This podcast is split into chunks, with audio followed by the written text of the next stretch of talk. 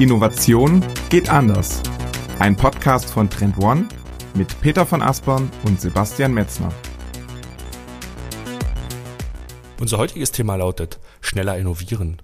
Und darüber sprechen wir mit Dr. Mira Wolf-Bauwins von IBM. Im ersten Teil gehen wir näher auf den wissenschaftlichen Forschungsprozess ein. Wir fragen, warum die Entwicklung neuer Medikamente oder Materialien oft mehr als zehn Jahre dauert. Mira zeigt auf, wie mithilfe der künstlichen Intelligenz und dem Quantencomputing die Entwicklungszyklen um den Faktor 10 beschleunigt werden können. Im zweiten Teil schauen wir näher auf den praktischen Einsatz dieser Spitzentechnologie im Innovationsprozess. Denn schon heute können Innovationsverantwortliche den Zugang zum Quantencomputer erhalten und ihre eigenen Innovationsvorhaben in die Umsetzung bringen. Welche Schritte dazu nötig sind und welchen Wert das IBM-Ökosystem bei der Suche nach einem passenden Forschungspartner hat, das erfahrt ihr am Ende der Folge. Also nur mitten rein in Episode 54.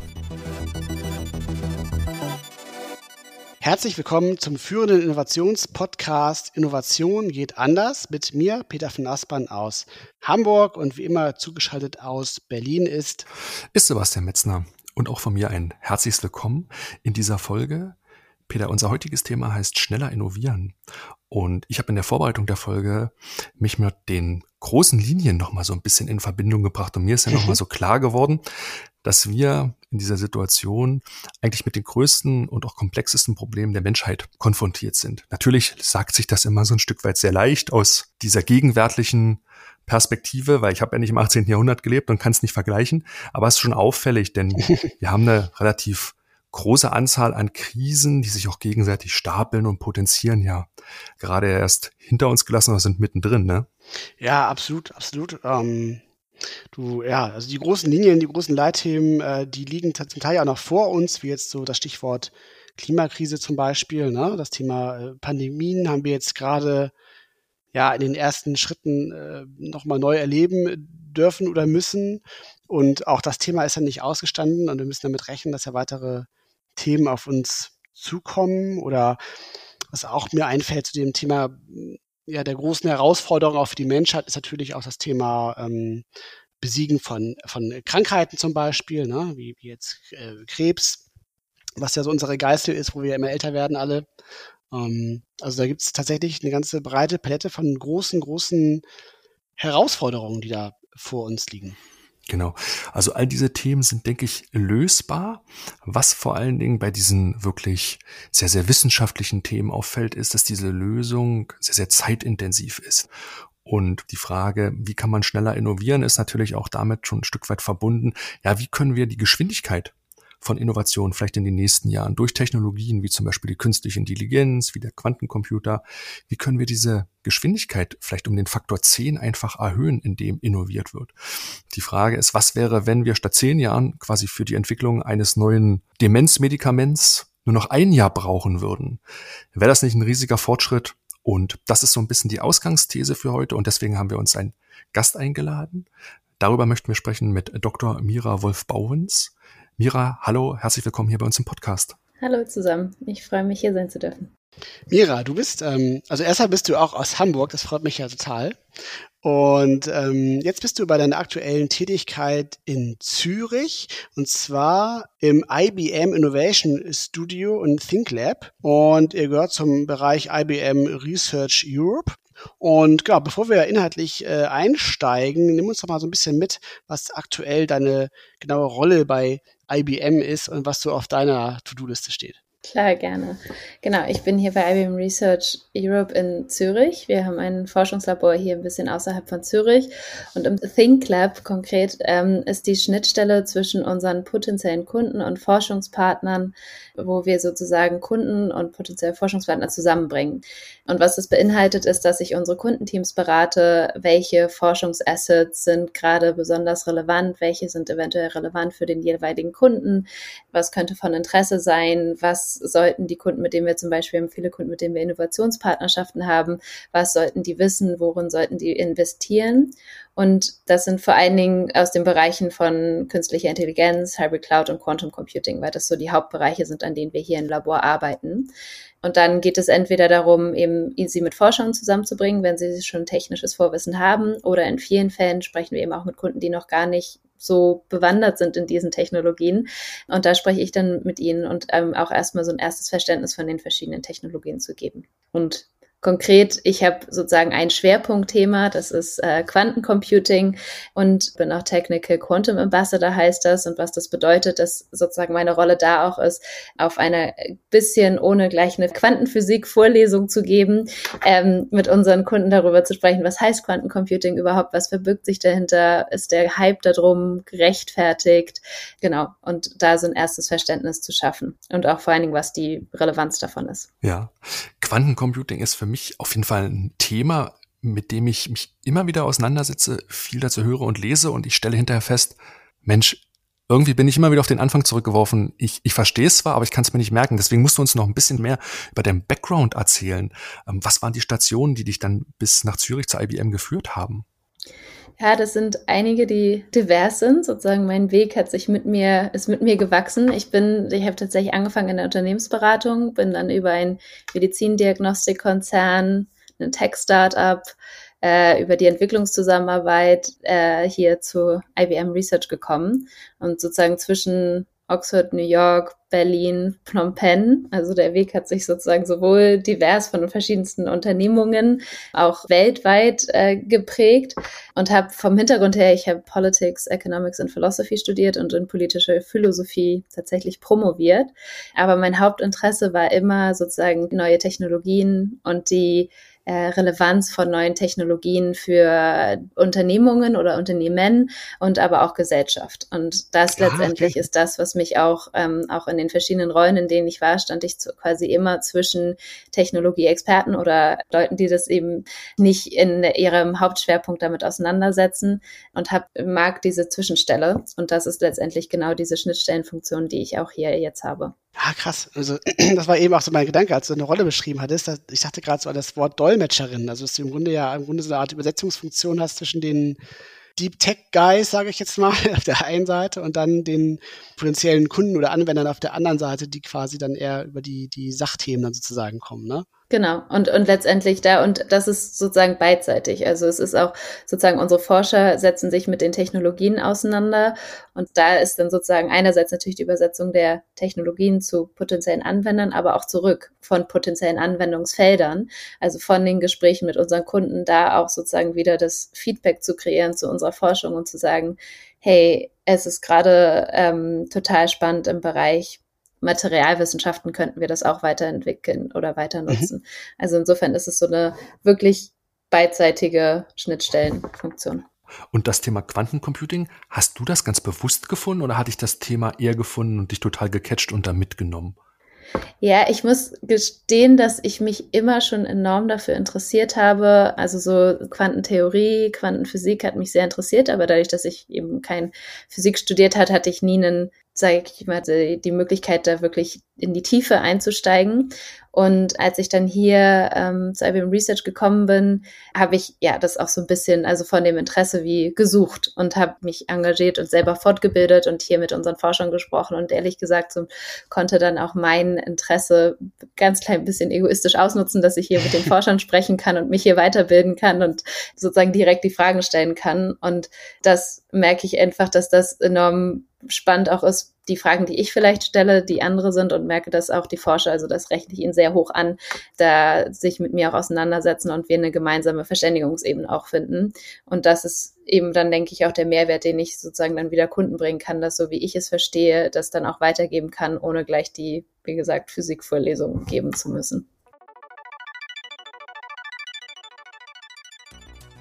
Und an dieser Stelle ein ganz kurzer Hinweis auf unser neues Format Ask Us Anything, das wir im Mai gestartet haben. Im Mittelpunkt von Ask Us stehen eure Fragen und Herausforderungen rund um die Themen Trends, Innovation und Zukunft. Denn wir werden immer wieder gefragt, wie zum Beispiel InnovationsmanagerInnen die wichtigsten Stakeholder ihres Unternehmens besser mit einbeziehen können. Eine sehr wichtige Frage ist auch, mit welchen KPIs sollten Innovationsverantwortliche arbeiten?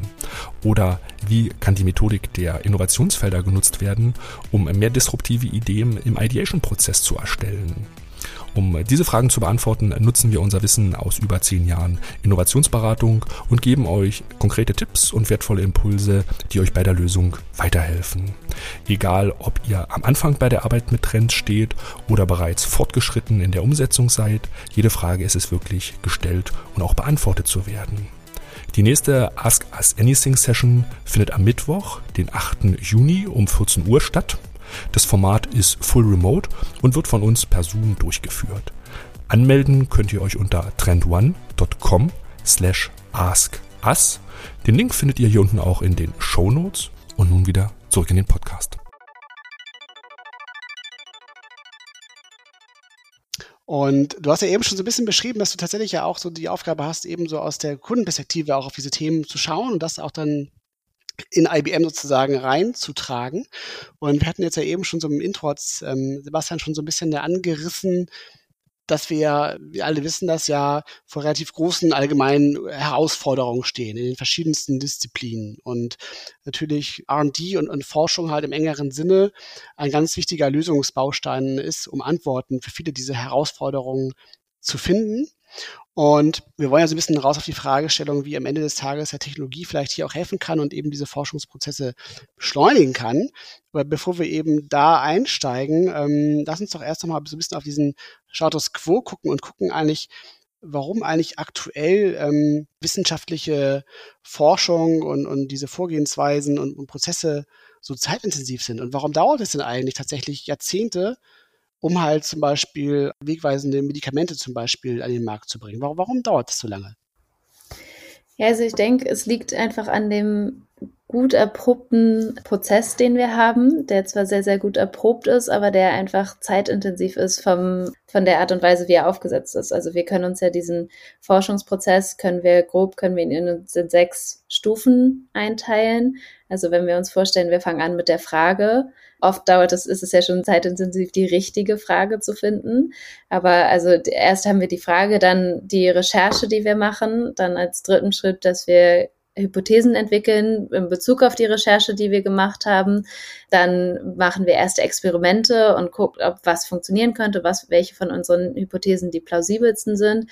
Dann müssen wir einen Schritt weitergehen, gucken, was ist jetzt das Resultat von den Experimenten, was hat uns das gezeigt und oft können es halt leider heißen, dass die Experimente dazu geführt haben, dass wir unsere Frage gar nicht beantworten können und wir diesen ganzen Prozess wieder von vorne anfangen müssen. Und ich denke, wir haben auch die, was wir geschafft haben in wissenschaftlichen Errungenschaften, dass diese Reihenfolge von dem Prozess, an der hapert es nicht, aber sozusagen, ich denke, dass an jeder ähm, Stufe von dem Prozess es doch Möglichkeiten gibt oder dass die teilweise einfach sehr, sehr zeitintensiv sind. Zum Beispiel, wenn wir uns ähm, die Recherche angucken. Ich denke, das kennen wir alle, ob wir jetzt wissenschaftlich recherchieren oder für Artikel recherchieren oder neue Themen. Es gibt so viele Informationen, diese Informationsflut, mit der wir, glaube ich, alle täglich konfrontiert sind, wo fangen wir überhaupt an, Quellen aussortieren, was ist überhaupt gute Informationen, was sind nicht gute Informationen, welche verwenden wir. Dieser Prozess alleine ist ja schon so zeitintensiv, dass der Monate, also je nachdem welches Feld es ist, dass der einfach enorm lange dauern kann, um sich über, überhaupt in den zweiten, äh, dann ja erst den, sozusagen nach der Frage, also wenn man die mitzählt, sozusagen in den dritten Schritt von überhaupt Hypothesenentwicklung kommen zu können. Und auch da die Hypothesenentwicklung sozusagen aus den, dieser Flut von Informationen zu entscheiden, was sind überhaupt gute Informationen. Natürlich hat man dann Expertenwissen und kann entscheiden, okay, diese Hypothesen sind möglich oder hat vielleicht auch ein Bauchgefühl. Aber auch da, da dass wir da zu Hypothesen kommen, die wir wirklich testen und die in, in Experimenten zu guten Ergebnissen führen können, das ist einfach sehr, sehr, sehr zeitintensiv. Mhm. Technologie ist ja ein eins großer Lösungsbaustein, wie Peter es vorhin schon gesagt hat, der, und das ist so ein Stück weit die Frage, ein möglicher Hebel sein könnte, um diesen Prozess signifikant so zu beschleunigen. Ist Quantencomputing, ist künstliche Intelligenz ein Hebel aus deiner Sicht, diesen Prozess wegweisend zu beschleunigen? Ja, ich denke schon, das erwartet man vielleicht nicht unbedingt, dass wir uns auch mit diesem wissenschaftlichen Prozess so auseinandersetzen und dass man direkt, äh, wenn man sich diese sechs Stufen ähm, vorstellt, wo können so Technologien, an denen man arbeitet, mit denen man uns vielleicht auch assoziiert, also wie High Performance Computing, Quanten Computing, künstliche Intelligenz, aber auch sowas wie Hybrid Cloud, wo könnte das diesen Prozess beschleunigen? Aber ähm, wenn wir uns das genau angucken und auch genau gucken, was machen wir an diesen verschiedenen Schritten ähm, und dann was können diese Tools oder ich nenne sie teilweise auch unsere kleinen Spielzeuge, obwohl sie natürlich alles andere als klein sind, äh, dann sehen wir wirklich, dass sie uns an den verschiedenen Phasen des Prozesses helfen können, diesen Prozess enorm zu beschleunigen. Zum Beispiel, also wenn wir, wenn wir uns das vorstellen, also ähm, wir sprechen bestimmt nachher noch weiter über genau, was Quantencomputing kann, aber allein zum Beispiel auch mit künstlicher Intelligenz, also nehmen wir einfach den zweiten Schritt von dem Prozess, was ich eben beschrieben habe, die mit der Informationsflut sich auseinanderzusetzen oder mit der umgehen zu können. Da haben wir die Möglichkeit, ähm, sogenannte Knowledge Graphs bilden zu können, die uns ermöglichen, die also zum Beispiel in wissenschaftliche Artikel, die ja auch in Form von PDFs existieren, die einzulesen, auch die Graphen darin zu verstehen mit NLP und dann daraus eben diese Knowledge oder Wissensbäume oder Wissensgraphen bilden zu können und daran eben ganz genau sehen zu können, aha, in dem Bereich gibt es schon sehr viel Wissen, da müssen wir eventuell entweder da wissen wir, worauf sich sozusagen das Wissen fokussiert. Aber gerade wenn man auch neue Entdeckungen machen möchte, dass man sofort sieht, wo sind eigentlich die White Spaces und wo lohnt es sich, weitere Forschung zu machen. Und das ist natürlich gerade auch, wenn es darum geht, neue Lösungen zu finden, total wichtig zu sehen, was wurde in dem Sinne schon abgegrast und was sind die White Spaces. Und das ist zum Beispiel eine, ähm, ein Prozessschritt, den wir mit der AI enorm beschleunigen können. Und kannst du uns vielleicht nochmal so ein, so ein Beispiel mitgeben oder uns in so einem Beispiel das ein bisschen nochmal veranschaulichen, ähm, an welchen Schritten das dann ganz konkret wie funktionieren kann? Ja, wir haben das mal sozusagen durchgespielt an dem Beispiel von in der Materialforschung. Also Materialforschung ist ja auch ein Prozess, das ähm, kennen vielleicht die, die sich ein bisschen damit auseinandergesetzt hat, wo es oft bis zu zehn Jahre dauern kann, bis man ein neues Material entwickelt hat. Und da haben wir sozusagen gezeigt, dass an jeder Stellschraube wir das beschleunigen können. Und also an diesem ersten Schritt, über den ich gerade gesprochen habe, ähm, mit diesem Aufbauen von so Knowledge Graphs, da haben wir gesagt, dass wir da bis zu tausendmal schneller sein können, als wenn wir das einfach sozusagen händisch oder manuell einlesen würden und uns damit auseinandersetzen würden. Dann der zweite Schritt, über den habe ich eben noch nicht gesprochen, aber ähm, an diesem Hypothesen generieren Schritt, da können wir ähm, sogenannte Generative AI ähm, also AI, die tatsächlich auch Vorschläge macht, die kann dieses, diese Knowledge Graphs als Grundlage nehmen und daraus Vorschläge für bestimmte Kandidaten für neue Materialien machen. Und natürlich muss man die Vorschläge, also das ersetzt auf gar keinen Fall den Menschen. Man muss dann immer noch gucken, sind diese Vorschläge, sind die sinnvoll, machen, ähm, machen die Sinn. Aber überhaupt schneller Vorschläge haben zu können. Und da, also an diesem Schritt haben wir auch gezeigt, dass das bis zu 10, also 10x, zehnfach schneller sein kann als klassischerweise. Und dann geht es sogar noch einen Schritt weiter. Dann ist man nämlich oft an dem Punkt, dann hat man die Hypothesen und hat vielleicht auch aufgrund des Expertenwissens weiß man, welche davon könnten Sinn machen zu testen. Und dann ist aber der Punkt, okay, wir möchten sie testen und wir möchten, und das kennen wir ja eigentlich so aus vielleicht so hauptsächlich dem Startup-Bereich, ähm, wo man sagt Prototype fast. Und das ist aber sozusagen im materialwissenschaftlichen Bereich ist das natürlich eine Herausforderung, wie können wir schnell die Experimente machen. Und da haben wir ähm, sozusagen einen Schritt, das, das, wir nennen das RoboRxN, das ist ein autonomer Laborroboter, der diese Rezepte, die für neue Chemikalien über das erste Tool, also das Generative AI Tool, entwickelt wurden, der die nehmen kann und der die dann tatsächlich auch autonom synthetisieren kann. Das heißt, wir haben hier, wir haben einen davon hier im Labor, der ist 24-7 über die Cloud connected und man kann quasi Rezepte dahin schicken und er kann die wirklich synthetisieren und dann kann man eben gucken, war das Rezept was, ist es sinnvoll, da, sich damit weiter auseinanderzusetzen oder hat das nicht funktioniert?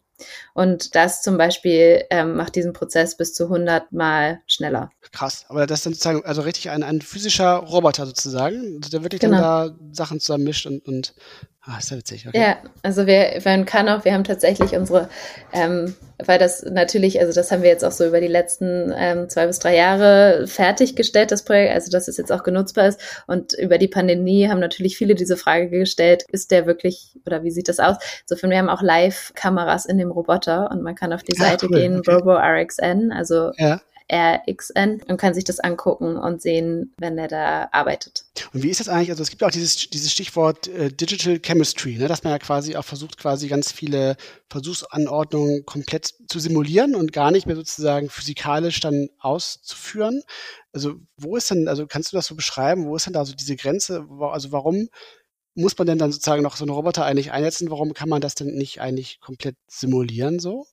Also zu einem Teil kann man es natürlich simulieren, aber um zu gucken, ob die Synthesen dann funktionieren, muss uns auf jeden Fall, also wir können natürlich simulieren, um zu gucken, was sind gute Kandidaten. Ah, okay. Ähm, mhm. Aber sozusagen, um diese Kandidaten dann auch wirklich zu testen, also das ist, ich würde sagen, deswegen haben wir diesen sechs, sechsschrittigen Prozess. Also um sicher zu gehen, dass unsere Simulierung, genau, dass die Sinn machen oder dass die wirklich funktionieren, dass wir dann wirklich auch testen. Und das ist ja der, der, der Teil vom wissenschaftlichen Prozess oder warum wir diesen Prozess auch nicht ändern wollen. Also ja. man könnte vielleicht kritischerweise sagen, gut, wenn wir reliably das simuliert haben, warum dann noch testen? Aber da würde ich sagen, sollten wir dran festhalten, das auf jeden Fall auch zu testen, damit es dann in der Praxis wirklich auch funktioniert. Mhm, ja, verstehe. Aber da hast du zumindest schon mal diese, diese, Vorauswahl vielleicht, dass man so die, die plausibelsten Hypothesen das dann eingrenzt genau. und die muss man dann nur noch wirklich vertesten dann sozusagen, ne? Ganz genau. Und das spart eben enorm Zeit, also dass man sozusagen die ganze Teil von unplausiblen Vorschlägen, dass man die eben gar nicht mehr durcharbeiten muss. Und wenn du sozusagen das jetzt noch so aggregiert betrachtest, ne, also quasi jetzt an diesen ganzen, in diesen, jedem von diesen sechs Schritten sozusagen man dann quasi enorme ähm, Effizienzgewinne heben kann, eben durch diesen Einsatz von Technologien. Also von welchen Dimensionen sprechen wir denn hier, was da so mögliche Effizienzvorteile so angeht? Also ich habe ja vorhin gesagt, dass man sich das so grob vorstellen kann, dass ein Materialforschungsprozess so um die zehn Jahre dauert und irgendwas so zwischen 10 und 100 Millionen Dollar kostet. Und an dem Beispiel, von dem ich jetzt eben auch gesprochen habe, da haben wir gezeigt, dass wir das auf ein Jahr reduzieren können und Kosten von 1 bis 10 Millionen Dollar. Also es ist wirklich signifikant Beschleunigung, aber natürlich auch Kosteneffizienz, von der wir sprechen. Und, und die Technologie ist ja dann ein großer Hebel, weil ich kann das super nachvollziehen, ne, wie man diesen Prozess quasi mit Technologie unterstützt. Lass uns gerne als erstes mal auf wirklich dieses Wording Hybrid Cloud kommen. Ne? Das musst du uns mal erzählen, was genau ist die Hybrid Cloud und was sind die Vorteile, wenn ich Hybrid Clouds quasi nutze?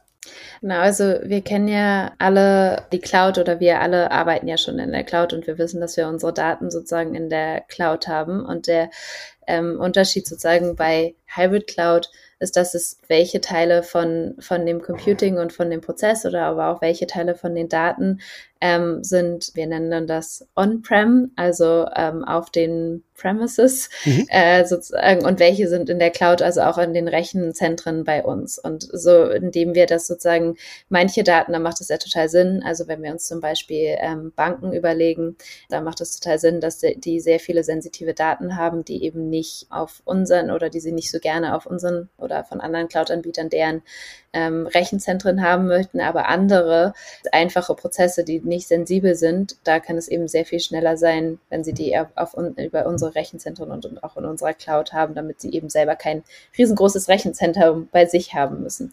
Also das ist die Idee von Hybrid Cloud, dass man sozusagen die, die On-Prem und ähm, das in der Cloud miteinander verbinden kann. Und wenn man das optimiert, und das ist wirklich auch das Ziel dahinter, also dass der Backbone oder die Grundinfrastruktur des Ganzen ist, weil es eben ermöglicht, dass wenn man früher sich das vorstellt oder vor Hybrid Cloud, ist man total abhängig von der technischen Infrastruktur, die man hat. Das heißt, wenn man jetzt so, so eine neue Computing-Form wie zum Beispiel Quantencomputing mit integrieren möchte, dann müsste man erstmal das eigene Rechenzentrum, also modernisieren, Quantencomputer einbauen. Und ich denke, wir kennen alle viele Beispiele allein schon von dem, was es heißt, selber technisch aufzurüsten oder wir können uns, glaube ich, verschiedene Industrien oder auch Behörden zum Beispiel vorstellen, wo es einiges dauert, bis das quasi äh, technisch aufgerüstet wird. Wenn es eben in der Cloud ist, dann ist es sehr viel schneller möglich, solche neuen, neuen Technologien einzubinden. Also das ist ein ganz, ganz wichtiger Faktor, dass man sehr viel schneller Zugriff hat auf neue oder auch leistungsfähigere Computer.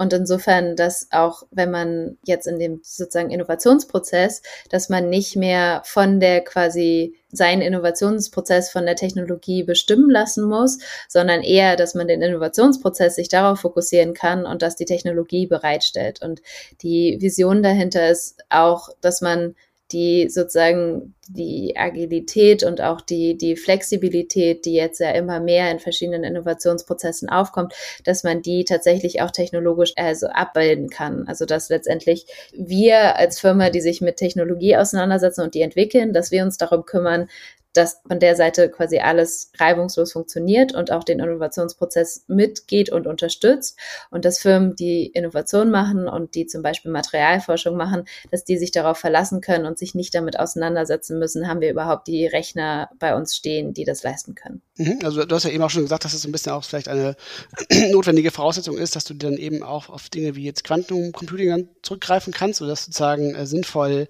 einbinden kannst ja, ich habe es, glaube ich, soweit, soweit auf jeden Fall verstanden so. Also da geht es ja auch so um dieses Thema so ähm, äh, äh, ähm, Skalierung zum Beispiel, das, das kenne auch sogar ich, ähm, dass du dann eben du enorm viel Rechenpower dann brauchst, dass sie dann sozusagen flexibel zur Verfügung gestellt werden kann und dass du aber gleichzeitig auch ja nicht nur in der Cloud bist, sondern eben auch dann äh, sozusagen auch die On-Premise-Ressourcen smart mit einbindest sozusagen. Genau. Das ist ja auch so eine Regulierungsfrage zum Teil, glaube ich sogar, ne? Dass ja. dann so gewisse Daten sollen und dürfen ja gar nicht in so Public Clouds und ähm, genau.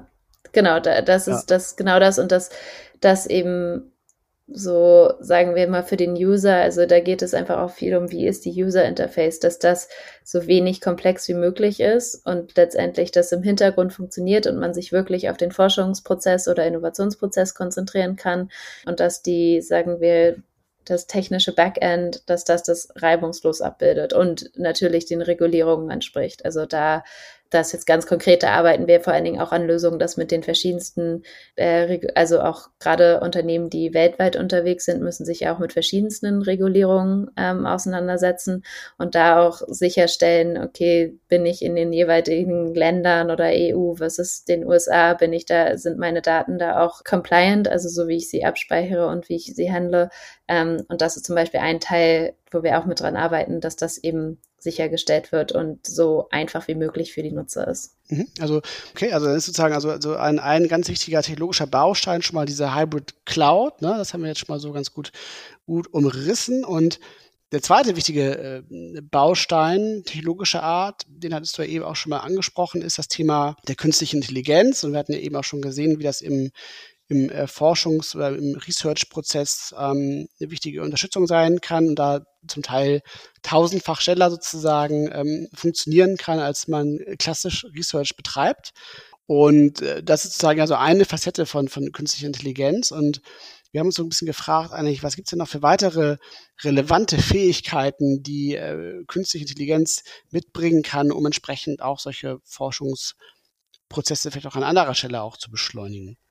Genau, also das eine ist im Bereich Neuro-Linguistic Programming, also NLP, also, also quasi Sprache zu verstehen. Verstehen in Anführungsstrichen muss ich dazu sagen, also sozusagen mit unserer natürlichen Sprache umgehen zu können, die verarbeiten zu können und daraus dann eben auch zum Beispiel so Knowledge Graphs bilden zu können.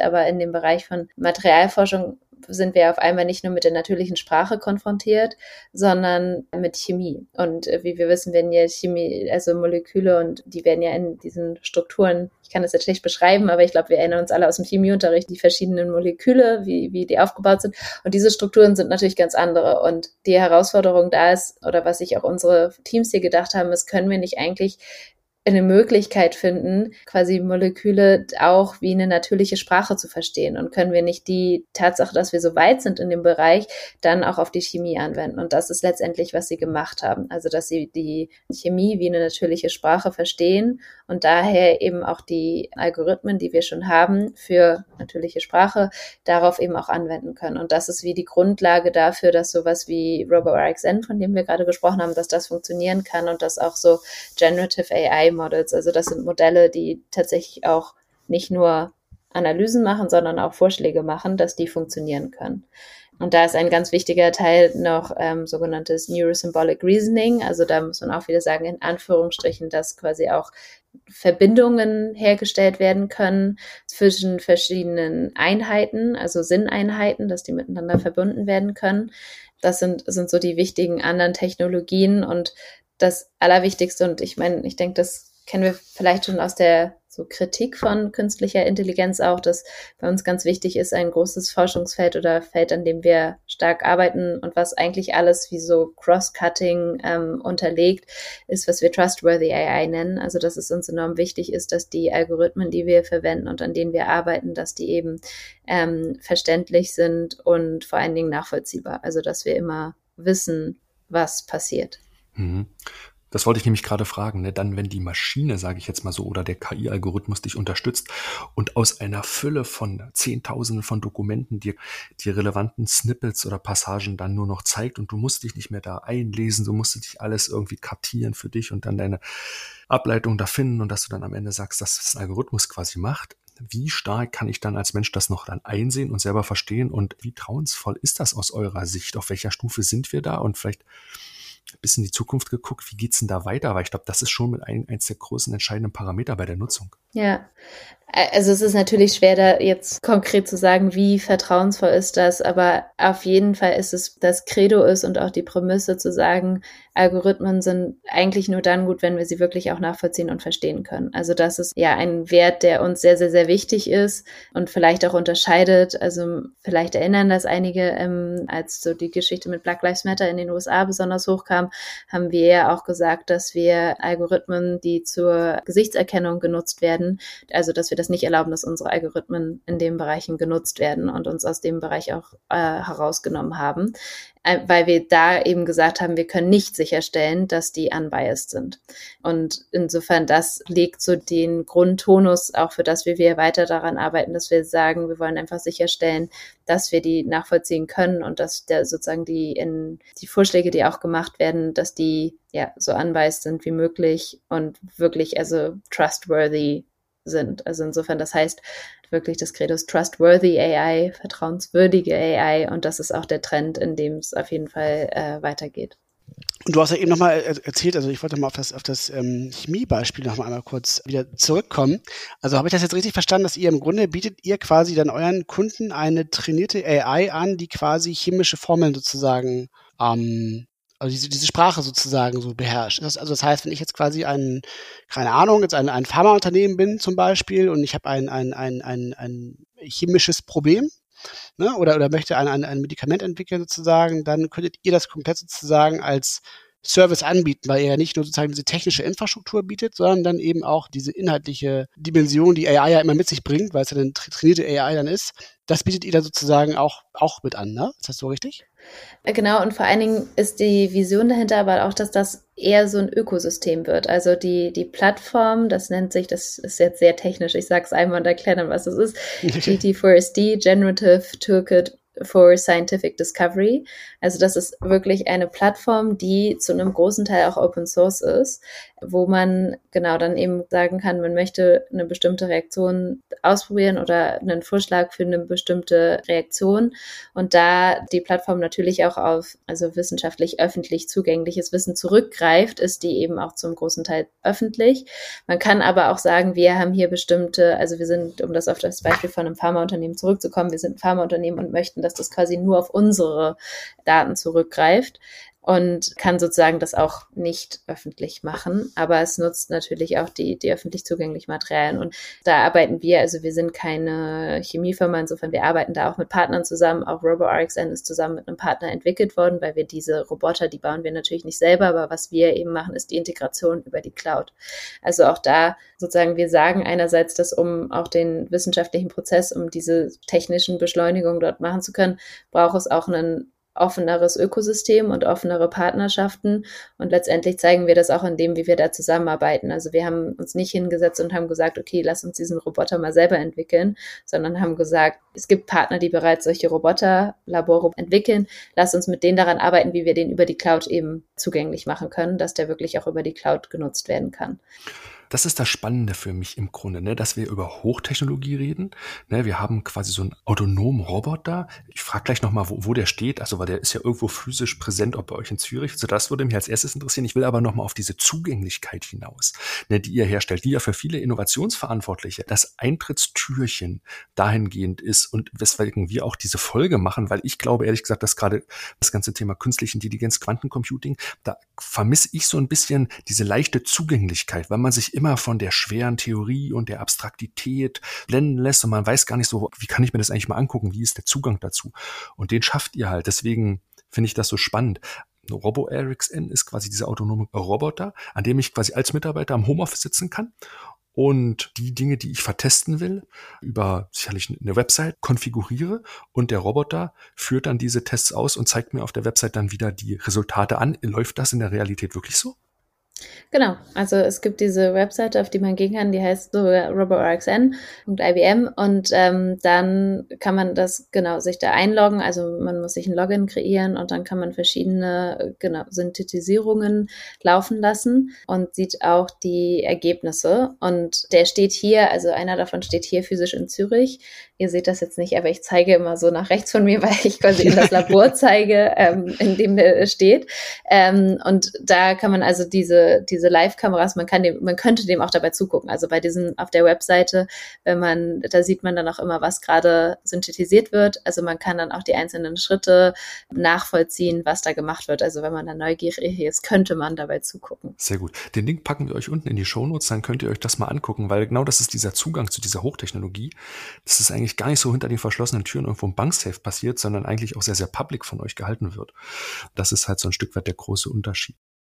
Genau, also dass es eben so zugänglich ist und ähm, auch sichtbar ist, das ist wirklich was, auch, was uns auch wichtig ist. Also weil wir sind kein Chemieunternehmen oder kein Materialforschungsunternehmen und möchten da wirklich auch mit Partnern dran zusammenarbeiten. Also deswegen machen wir es ähm, zugänglich und möchten auch die Open Source Community einladen, das eben weiterzuentwickeln. Also sagen wirklich, das, was du eben auch gesagt hast, das Verlassen dass wir das einfach hinter verschlossenen Türen machen und gemeinsam machen, weil wir finden, dass wir diesen einfach wirklich auch schneller sind in dem Prozess, wenn wir es gemeinsam machen und Wissen und Köpfe und Experten gemeinsam daran arbeiten lassen. Absolut, weil ich meine, Forschung lebt ja auch definitiv vom Austausch. Und ich weiß noch damals, ich weiß nicht, das ist schon ein paar Jährchen her, als IBM Watson damals ähm, als Service neu aufkam. Das, das fand ich damals auch schon auf jeden Fall sehr smart gelöst, weil man da das auch gut verstanden hatte, tatsächlich auf so businessrelevante Use Cases das runterzubrechen. Und das war schon tatsächlich auch als Service relativ einfach zu implementieren tatsächlich. Das war damals ja auch schon ähm, so ein smarter Angang. Und ich wollte jetzt auch einmal kurz darauf zurückkommen, weil du ähm, auch das ähm, Wort Open Source ähm, glaube ich, eben auch schon einmal genutzt hattest und auch das Thema Vernetzen von, von Forschenden. Und da wollte ich nochmal nachfragen, also wenn ihr jetzt quasi dann euer, eurer, ähm, euer Technologieportfolio zur Verfügung stellt, ne, und dann ja quasi da an, an Themen, jetzt meinetwegen aus der Pharma zum Beispiel, dann gearbeitet wird, ist es dann sozusagen auch, also äh, eine, eine eurer Ziele dann quasi auch dann verschiedene Unternehmen oder Partner auch zusammenzubringen, weil theoretisch erfahrt ihr ja davon, dass quasi vielleicht Unternehmen A und Unternehmen B parallel eigentlich mit der gleichen Fragestellung auf euch zukommt. Also ist das dann auch ein, ein Ziel oder, oder eine Möglichkeit, dass ähm, ihr da sozusagen auch dann Unternehmen vernetzt oder oder ist es eigentlich auch wieder in der Praxis eher schwierig, weil das auch alles ja wahrscheinlich sehr vertrauliche Themen so sind? Also wie, wie kann man sich das so vorstellen? Ja, also es ist schon auch natürlich, dass wir wirklich auch nur das wissen, was wir wissen müssen. Also mhm. oft wissen wir nur das, was sagen wir, es geht um einen bestimmten Algorithmus, was wir eben da wissen müssen und natürlich auch die Daten, also nur einen Bruchteil der Daten haben, um eben mit sagen wir jetzt bei GT4SD mit damit arbeiten zu können. Insofern, wir hätten gar nicht so sehr die Einsichten, um wirklich ja, diese okay. Vernetzerrolle mhm. ähm, stellen zu können. Was aber, und das ist wichtig, gerade im Bereich Quantum Computing, wir haben ein Modell, das sind sogenannte Quantum Hubs. Ähm, das sind größere Forschungsinstitutionen oder Universitäten, aber zum Beispiel, wenn wir bei Beispiel Forschungsinstitutionen bleiben, die Fraunhofer Gesellschaft hat ja einen Quantencomputer von uns gekauft und die sind ein Hub. Und die Idee von einem Hub ist, dass die, wie das Wort letztendlich schon sagt, dass die dann wieder mit anderen Partnern daran arbeiten. Also insofern auf der Technologie ihre Partner da zusammenbringen und mit ihren Partnern an der Technologie arbeiten. Und das ist so das Modell dahinter. Also, dass wir das letztendlich den Partnern auch überlassen, wie sie dann daran arbeiten und sie dann aber auch unterstützen, das wiederum anderen Forschungspartnern zugänglich zu machen. Und an dieser Stelle ein ganz kurzer Hinweis auf unser neues White Paper zum Trend- und Innovationsmanagement. Im White Paper sind wir nämlich der Frage nachgegangen, wie Unternehmen das systematische Trendmanagement einführen und ihre Innovationsprozesse professionalisieren können. Über 85 Interviews haben wir dazu mit Innovationsbeauftragten aus der Dachregion durchgeführt und die Top-Herausforderungen herausgearbeitet. Eine der häufigsten Probleme war die Unklarheit der Entscheider, welche Prozesse und Strukturen zum Aufbau von Innovationsfähigkeit wirklich notwendig sind. Das White Paper zeigt euch dazu, wo und wie im Unternehmen Innovationen verortet sein sollten. Anhand der fünf Phasen erfahrt ihr, wie ihr Schritt für Schritt das systematische Trendmanagement einführt und wirkungsvoll mit den Prozessen im Innovationsmanagement auch verknüpft. Auf trendone.com slash whitepaper könnt ihr euch euer Exemplar kostenlos herunterladen. Den Link findet ihr auch hier unten in den Show Notes und nun wieder zurück in den Podcast.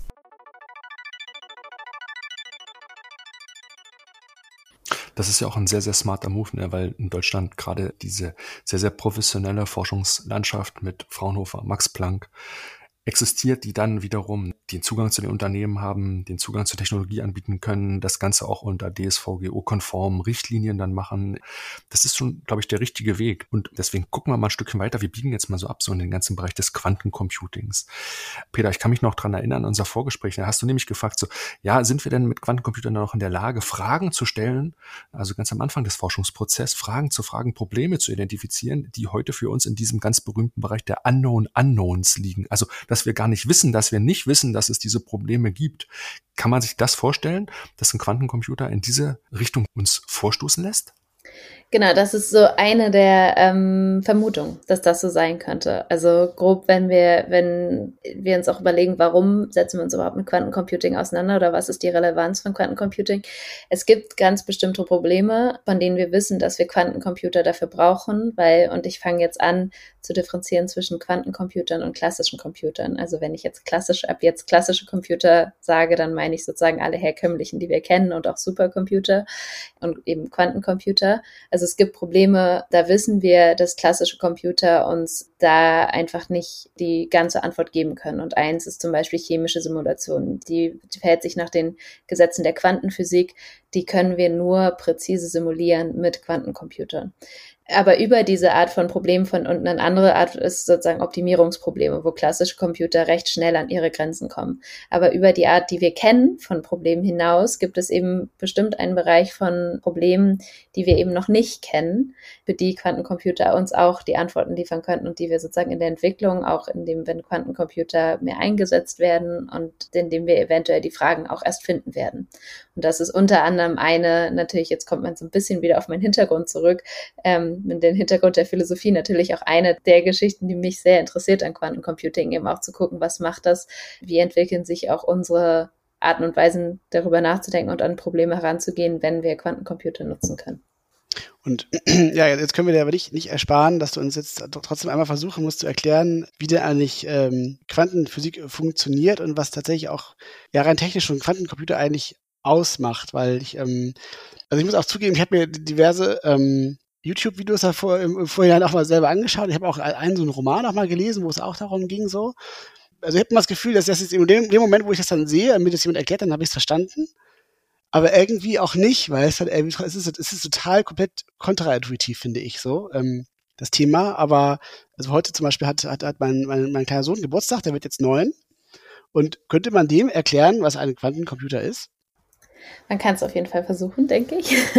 Und ich muss auch sagen, ich würde nicht behaupten, dass ich sozusagen einfach Quantenphysik erklären kann. Ja. Ähm, also ich glaube, vielleicht eine Herangehensweise, gerade im Unterschied zu klassischen Bits. Ich weiß jetzt nicht, ob dein Sohn schon so sich mit Computer auseinandersetzt und, und klassische Bits, aber ein Beispiel, das ich gleich bringe, um zumindest einen Phänomen der Quantenphysik, um das besser zu verstehen, da bin ich mir sicher, dass auch, dass er auch das verstehen würde.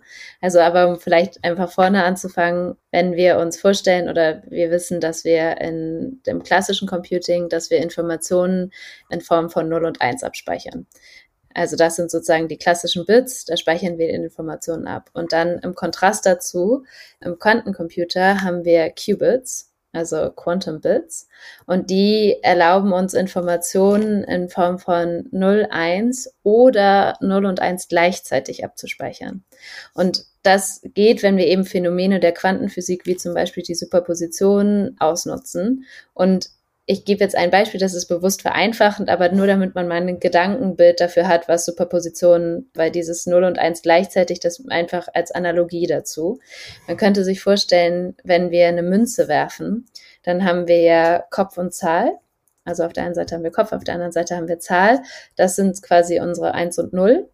Und wenn wir die Münze jetzt in die Luft werfen, dann haben wir für den Moment, wo sich die Münze um sich selber dreht, haben wir ja eigentlich Kopf und Zahl gleichzeitig. Und das könnte man jetzt in Analogie sagen, das ist quasi diese, dieser Moment von, also Kopf und Zahl gleichzeitig oder eins und null gleichzeitig. Und das ist dieser Moment von Superposition.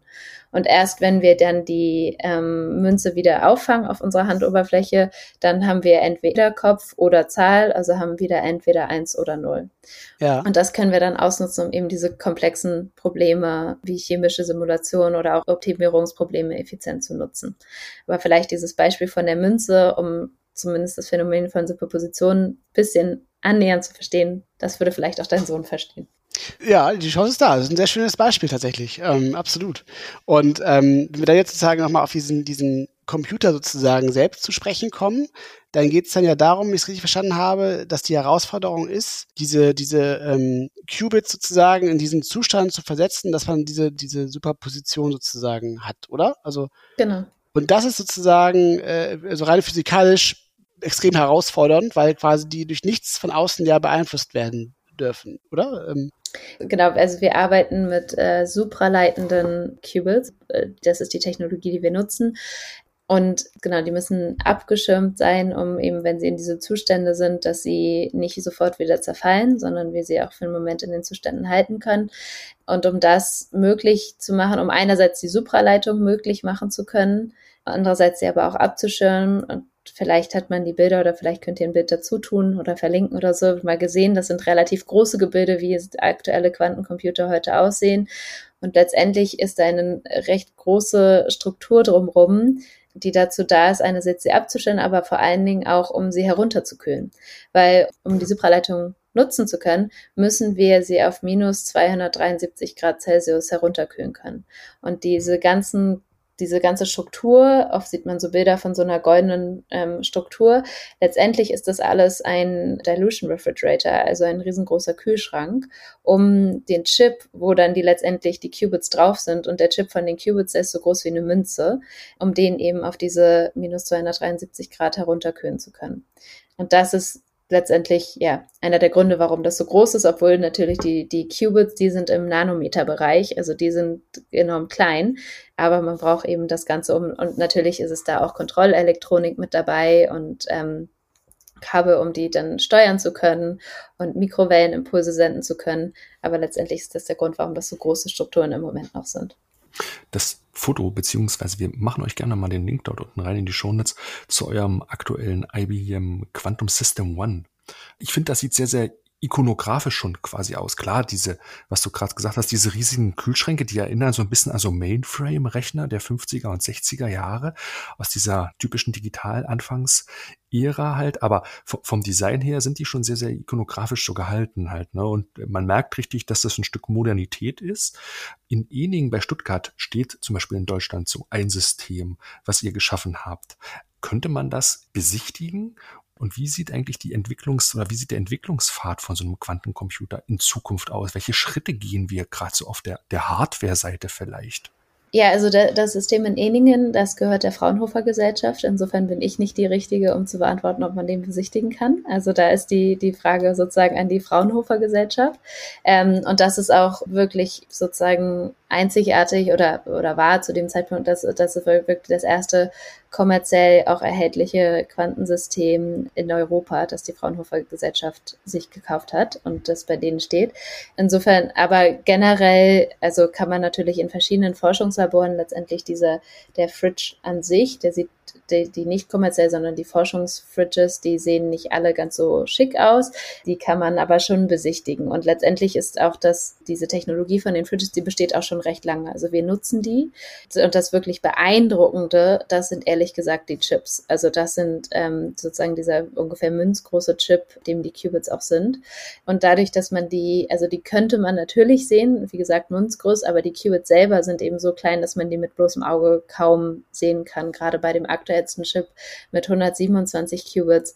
Da lohnt es sich tatsächlich auch, da können wir gern wahrscheinlich auch nochmal einen Link integrieren, ein Bild dazu. Das ist tatsächlich spannender, die in, in der grafischen Darstellung zu sehen, weil man da viel mehr sehen kann, wie das aussieht und wie auch, das ist zum ersten Mal, dass wir so verschiedene Layer haben. Und um auf die Frage der Entwicklung zurückzukommen. Also du hast gerade so die 50er, 60er Jahre vom klassischen Computing, also so Mainframe aus dem klassischen Computing angesprochen. Man könnte grob sagen, dass wir bei Quantencomputing an einem ähnlichen Schritt sind, quasi in den 50er, 60er Jahren ähm, des klassischen Computing. Also dass wir sehr, wir sind auf jeden Fall am Anfang der Entwicklung vom Quantencomputing. Und das ist auch ganz wichtig. Also das ist mir vor allen Dingen wichtig zu sagen, weil ja oft auch jetzt schon ein gewisser Gehype gemacht wird um das Quantencomputing, aber wir sind wirklich am Anfang davon und ja, man könnte sagen, dass ja so die Quantendekade wird es ja manchmal genannt ist, aber wir sind wirklich am Anfang und müssen, es muss auch noch einige an wirklich wichtigen Entwicklungen gemacht werden, damit wir Quantencomputer dann auch nutzen können. Und was quasi für Entwicklungen das sind, da sind wir ganz offen. Äh, wir haben unsere sozusagen Entwicklungsroadmap, die haben wir veröffentlicht. 2020 ähm, haben wir sie zum ersten Mal veröffentlicht und wir sprechen gerade zu einem enorm guten Zeitpunkt, weil wir gerade Anfang dieser Woche unsere Roadmap aktualisiert haben, also eine neue Roadmap veröffentlicht haben. Unsere aktuelle ging bis 2023 und jetzt haben wir sozusagen auch eine Roadmap, die bis 2025 geht. Und was man darauf einerseits sieht, ist das Hard die Hardwareentwicklung. Und da sprechen wir von den Chips, von denen ich eben gesprochen habe. Aber vor allen Dingen auch, wir arbeiten ja am ganzen Stack. Also wir arbeiten an der Hardware, aber wir arbeiten auch an der, den Zwischenlayern, um mit den Qubits kommunizieren zu können, den Chips kommunizieren zu können, sie nutzen zu können. Und vor allen Dingen arbeiten wir aber auch an der Software. Und auf der Roadmap zeigen wir sozusagen, wie unsere Hardwareentwicklung und unsere Softwareentwicklung Hand in Hand miteinander gehen, mit dem Ziel, und das ist ganz klar das erklärte Ziel, dass wir Quantencomputer nicht entwickeln für irgendwelche super spannenden wissenschaftlichen Probleme, die uns vielleicht interessieren würden, sondern wir entwickeln die, um relevante Anwendungsprobleme tatsächlich auch lösen zu können. Und das ist das Wichtige, das sieht man auf der Roadmap, dass wir eben die dahin entwickeln, dass wirklich es relevante Anwendungen sind, für die wir dann Quantencomputer auch nutzen können. Und heißt das aber quasi dann, dass, dass man auf absehbare Zeit doch davon ausgeht, dass es sich hier auf jeden Fall um, um so kostspielige Computer sozusagen handelt, die auf jeden Fall dann eher, also für die meisten auch großen Konzernendkunden über, über Services quasi dann genutzt werden? Oder glaubst du, dass auch in, ich weiß jetzt nicht, x Jahren dann auch die größere Forschungsorganisation oder so ein Merck oder so, haben die dann auch ihre eigenen Quantencomputer? Ich tendiere immer dazu, das Logische oder wenn, wenn ich, sagen wir, eine große, Pharma, eine große Pharmafirma wäre, ähm, dass die wirklich auch über die Cloud genutzt werden würden, einfach vor dem Hintergrund, also das ist vielleicht wichtig an dieser Stelle auch zu sagen, dass all die Systeme, die wir haben, also auch das, auch die großen Systeme, dass die sind alle über die Cloud zugänglich und ähm, die kleineren Systeme sind tatsächlich auch kostenfrei zugänglich. Also man muss, geht einfach auf IBM Quantum und macht sich dann einen Account und dann können alle, die jetzt zuhören können, mit den kleineren Systemen, mit fünf und ich glaube sieben Qubit-Systemen, können tatsächlich äh, rumspielen und an wirklich jetzt mit unseren Laptops, an denen wir sitzen, an echten Quantencomputern, die wirklich existieren, schon mit denen rumspielen und erste Quanten, äh, also mal versuchen, die zu programmieren. Und das ist auch die Zukunft, also dass die wirklich über die Cloud genutzt werden. Vor dem Hintergrund, dass um so ein System zu nutzen, braucht es natürlich wieder Experten ähm, um tatsächlich, um die dann auch instand zu halten, um dort, um da Updates zu machen.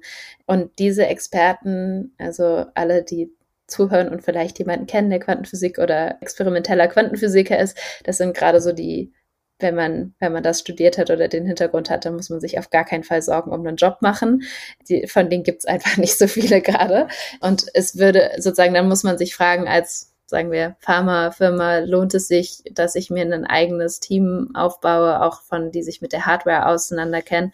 Oder ist es nicht für mich viel, viel sinnvoller, dass ich mir ein Team aufbaue, die Software kennen? und die Software mitentwickeln können und ähm, Softwareanwendungen entwickeln können für Quantencomputing, die dann mir als Pharmakonzern wirklich auch einen Nutzen bringen. Und ah, okay, also vor ja, dem ja. Hintergrund ähm, denke ich, ist der Nutzen über die Cloud wirklich die Zukunft und das ist auch der Grund, warum wir die so früh schon, also schon unsere, sagen wir, kleineren Systeme ähm, so früh schon in die Cloud gebracht haben. Wir hatten gerade Geburtstag vor sechs Jahren, haben wir den ersten Quantencomputer in die Cloud gebracht, damit die dort eben auch genutzt werden können und wirklich auch damit experimentiert werden kann. Und auch hier wieder das Stichwort Open Source. Auch da ist eine riesengroße Open Source Community, die das nutzt, weil wir auch da gesagt haben, wir sind super darin, die Technologie zu entwickeln, aber die Anwendung, das wollen wir gemeinsam machen mit denen, die wirklich die Experten in den Anwendungsbereichen sind und haben das deswegen, ja, die Community heißt Qiskit, da können wir vielleicht gleich nochmal drauf zu sprechen können, aber auch so einfach wie möglich gemacht, die nutzen zu können und Anwendungen entwickeln zu können. Mhm. Und ja, im Grunde ist ja genau das ähm, ganz wichtiges ähm, Argument quasi, wenn es ja darum geht, wie mache ich jetzt diese Technologie mir zugänglich? Also wie kann ich denn jetzt sozusagen einen, einen, einen Quantencomputer halt nutzen, wenn ich eine relevante äh, Forschungsfragestellung zum Beispiel habe? Und dann ist ja dieser Layer dazwischen, zwischen dem, dem Menschen und dieser Maschine ist ja die Software. Und du hast es ja eben auch schon angesprochen. Das heißt tatsächlich ja, dass diese, diese, dieses, ähm, diese, diese Software dann so ganz entscheidender Punkt ist. Und das ist ja auch immer äh, eh auch so, wenn ich jetzt zum Beispiel auch an den Personal Computer denke, dann ist ja auch ein Teil der Erfolgsstory auf jeden Fall die relevante Verfügbarkeit von eben Software, mit der man dann arbeiten kann. Und wie muss ich mir das jetzt vorstellen, wenn ich jetzt zum Beispiel, also ich sage es ja weiter, ich bin jetzt ein Pharmakonzern und, und forsche an einem Medikament zum Beispiel halt und, und ähm, stehe hier vor erheblichen ähm, ja, wissenschaftlichen Herausforderungen und der Quantencomputer könnte jetzt eine Lösung sein, das zu beschleunigen. Hatten wir ja eben schon anhand des Forschungsprozesses einmal so durchgespielt. Und dann habe ich ja dieses Problem aber, dass ich jetzt ja quasi dafür sozusagen eine Anwendung ja brauche halt, ne? Und wie, wie muss ich mir das jetzt vorstellen? Also gibt es dann da sozusagen auch, also äh, ähm, kann ich dann sagen, ich, ich wende mich jetzt an das Ökosystem sozusagen, das ihr da vorhaltet und kann, kann da herausfinden, hat da schon jemand sozusagen vielleicht so eine Art Anwendung gebaut oder muss ich das auf jeden Fall selber machen, weil das immer so hoch individuell ist von den Fragestellungen? Also wie, wie muss ich mir das so, so vorstellen? Also das ist wie vieles nicht entweder oder, sondern beides. Ja. Ähm, vielleicht am ersten Schritt, wie gesagt, es gibt diese Community und auf Qiskit gibt es schon ein enormes ähm, Repository an, an Code und auch an Anwendungen. Und was wir auch haben, ist sozusagen verschiedene Bausteine von Qiskit, die für die Anwendung, für die auch die Near-Term-Quantencomputer besonders relevant sind, ähm, sozusagen die ersten Bausteine der Anwendung zur Verfügung stellen. Also um es konkret zu machen, jetzt als Pharmaunternehmen, wir haben einen Teil, der heißt Qiskit Nature. Der setzt sich eben damit auseinander, mit Anwendungen zu programmieren für chemische Simulierung. Und dann kann man einfach auf, das ist, das ist öffentlich verfügbar, geht man auf qiskit.org. Äh, wie, wie, wie, wie buchstabiert man das? Quiz? Äh, Q-I-S-K-I-T. Ah, ah, okay. Ja, alles klar. Qiskit, ja, danke. Mhm. Genau. Mhm. Es gibt noch die internen Challenges, ob es Qiskit oder Quizkit ausgesprochen wird, aber ich bin sozusagen die äh, Partei Qiskit. ähm, genau, also das ist sozusagen einerseits die Community, aber andererseits auch die Plattform und das ist genau auf Qiskit Nature und da kann man, äh, gibt es Tutorials, wo man einerseits lernen kann, wie geht das überhaupt, wie programmiere ich einen Quantenalgorithmus und aber auch eben Teile sozusagen schon nutzen kann. Und das gibt es zum Beispiel auch für ein anderes großes Feld, gerade ist Quanten Machine Learning. Dafür gibt es dort Tutorials und auch für Optimization. Und das besonders Wichtige und was jetzt viele wahrscheinlich, die denken, oh nein, da muss ich jetzt eine neue Programmiersprache lernen. Ähm, dem ist nämlich nicht so, dass es alles in Python. Das heißt, wenn man Python schon kann, dann ist es wirklich niederschwellig und dann muss man letztendlich nur, ich will das, ich sage das jetzt bewusst in Anführungsstrichen, also die Logik aber äh, verstehen, wie man dann Anwendung programmiert, aber man muss immerhin nicht zusätzlich noch eine neue Sprache lernen. Und deswegen möchte ich auch alle also ähm, ermutigen, das einfach mal auszuprobieren, weil es wirklich ähm, sehr interaktiv gemacht ist. Und das ist auch das Qiskit Textbook, also wo man das lernen kann, kann man online eben auch gleich erste kleine Programme schreiben Und so ein bisschen in Analogie zu dem, wir kennen es vielleicht, wenn man versucht hat, mal Coden zu lernen, also das erste Hello World in, oder erste Spiele programmiert dann dann. Wir haben da auch eine Möglichkeit, erste Quantum Games zu programmieren und sich damit einfach mal vertraut zu machen. Also das ist wirklich auch daran sieht man, dass das vielleicht so ein bisschen so ein Phänomen und ein Mythos und du hast vorhin auch gesagt, du liest es immer wieder und stehst es oder sozusagen ist es irgendwie leicht, äh, wieder zu vergessen. Und ich kenne das selber, wenn ich was Neues über was höre und das aber nicht angewendet oder nicht probiert habe, ausprobiert habe, dann vergesse ich das wieder. Und ich finde, das ist eine coole Möglichkeit, einfach mal damit rumzuspielen und auszuprobieren, weil wenn man es mal unter den Fingern hatte, ist es leichter, sich daran zu erinnern, als wenn man es immer nur wieder und wieder gesagt bekommt. Mhm. Ja, die berühmte Lernpyramide, ne? Das, was genau. ich nur höre oder was ich lese, das vergesse ich schnell. Was ich selbst mal ausprobiert habe, das ist auf jeden Fall etwas, was man dann vielleicht nie mehr vergisst. Und das senkt natürlich auch dann schon ein bisschen diese Barriere, die es vielleicht zu dieser Hochtechnologie gibt. Und Lass uns noch mal so ein Stück weit zu den verschiedenen Industrien kommen. Du hast schon gesagt, ne, Pharmabranche. In welchen Bereichen, in welchen Branchen denkst du, sind die größten Potenziale? Also gibt es vielleicht zukünftig dann wirklich Computerspielehersteller, die uns dann so Quantengames anbieten? Ähm, also es gibt bei uns ähm, auch hier in Zürich einen Kollegen, der tatsächlich an Quantum Games arbeitet und wir haben auch ähm, ein Nebenprojekt so auch Kunst. Also wir arbeiten mit einem Künstler zusammen, der Quantum nutzt. Aber das sind tatsächlich, das sind nicht die Hauptanwendungen. Die Hauptanwendungen sind in den Bereichen der chemischen Simulierung. Also weil, wie vorhin gesagt, da kommen klassische Computer an ihre Grenzen und auch im Bereich von alles, was so Optimierungsprobleme sind, weil klassische Computer, sobald es da verschiedene Optionen gibt und dann die verschiedenen Optionen vielleicht auch noch verschiedene Wahrscheinlichkeiten haben, kommen sie sehr, sehr schnell an ihre Grenzen. Und wenn wir uns überlegen, welche Industrien haben typischerweise diese zwei Arten, dann sind es genau, also sozusagen im Medizinbereich, Pharmabereich, aber auch im materialwissenschaftlichen Bereich, aber zum Beispiel auch in Industrien so in, wir nennen das Chemicals and Petroleum, also auch in Bereichen, die vielleicht sich eher auch mit fossilen Brennstoffen auseinandersetzen und jetzt aber auch oft ja umschwenken, um zu gucken, können sie auch äh, in dem Bereich erneuerbare Energien was machen oder vielleicht auch eine große komplexe Fragestellung in dem Bereich ist auch, wie man bessere Katalysatoren finden kann, um CO2 zu speichern. Und das ist auch ein ganz, ganz großer Bereich. Und ein sozusagen vierter Bereich ist ähm, in der Finanzwelt, wo wir natürlich enorm viele komplexe Probleme haben, die die Form von Optimierungsprobleme sind. Und da gibt es, sehen wir auch einen Trend, dass da sich Quantencomputing bereits angeguckt wird, bereits auch einige Paper veröffentlicht werden, also wir, wir arbeiten ja auch mit einigen Partnern direkt zusammen. Und wenn man sich die anguckt, die Partner, dann sind die genau aus diesen Bereichen. Und zum Beispiel ähm, große Banken wie JP Morgan Chase oder HSBC, Goldman Sachs, die arbeiten mit uns daran. Und man kann auch jetzt ähm, online gehen und schauen, die wir publizieren auch in dem Bereich. In eines der Partnerbeispiele ist ja auch glaube ich, wenn ich es richtig in Erinnerung habe, Daimler gewesen, die an der nächsten Batteriegeneration zum Beispiel arbeiten, ne, solche äh, Lithium-Schwefel-Batterien dazu forschen. Auch sowas sind ja so Cases, ne, wo ihr eine Vielzahl dann auch nach draußen kommuniziert, um einfach dann auch so die, die Stärke der Quantencomputer anfassbar so zu machen, um auch die Industrie aufzurufen, arbeitet mit uns zusammen, hier könnt ihr ja die Optimierungsprobleme lösen. Ist das auch was für KMUs, für kleinere Unternehmen in, in Frage kommt? Oder siehst du das erstmal eher bei den großen Corporates oder bei den forschungsnahen Großunternehmen? Genau, das mit Daimler, um das zu sagen, das ist genau richtig, das Beispiel. Das Daimler hat ja auch gesagt, sie wollen sehr, sehr groß werden im Bereich von E-Elektromobilität und E-Vehicles. Also müssen sie sich auch damit auseinandersetzen, wie können wir bessere Batterien entwickeln und schauen sich eben auch an, wie können wir Quantencomputing dafür nutzen. Und ich würde sagen, es hängt nicht von der Größe äh, oder so, man sollte nicht nach der Größe des Unternehmens gehen, sondern nach der Art der Problemstellung. Und es gibt ja auch sozusagen kleinere Probleme, die sich mit sehr komplexen Problemen auseinandersetzen und auch dafür bereits jetzt schon Hochtechnologie nutzen. Und wenn es sozusagen in diese Arten von Problemen fällt, für die wir Quantencomputer nutzen können, dann ist es auf jeden Fall relevant. Und wenn man sich anguckt, also dieses Ökosystem, von dem ich gesprochen habe, das nennen wir das IBM Quantum Network. Und wenn man sich dort die Arten von Partnern anguckt, dann haben wir da auch eine sehr, sehr große Zahl von Startups mit dabei, die zum Beispiel daran arbeiten. Und Startups variieren natürlich auch in der Größe, aber eben auch kleinere Startups, die sich zum Beispiel darauf fokussieren, eine ganz bestimmte Anwendung, sagen wir, im Bereich, im äh, Pharmabereich anzuschauen.